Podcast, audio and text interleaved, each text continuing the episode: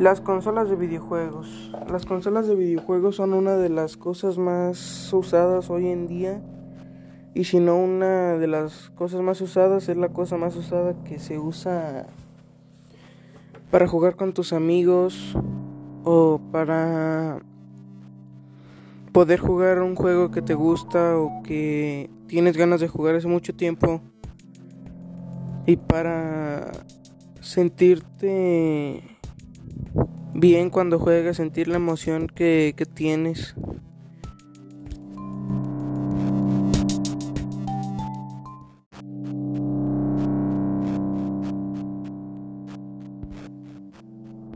Parte número 2 de la importancia de las consolas. Eh, las consolas sirven para relajarte con tus amigos, ya sea jugando, platicando o simplemente prendiendo la consola y viendo qué puedes hacer, ver videos, jugar un juego.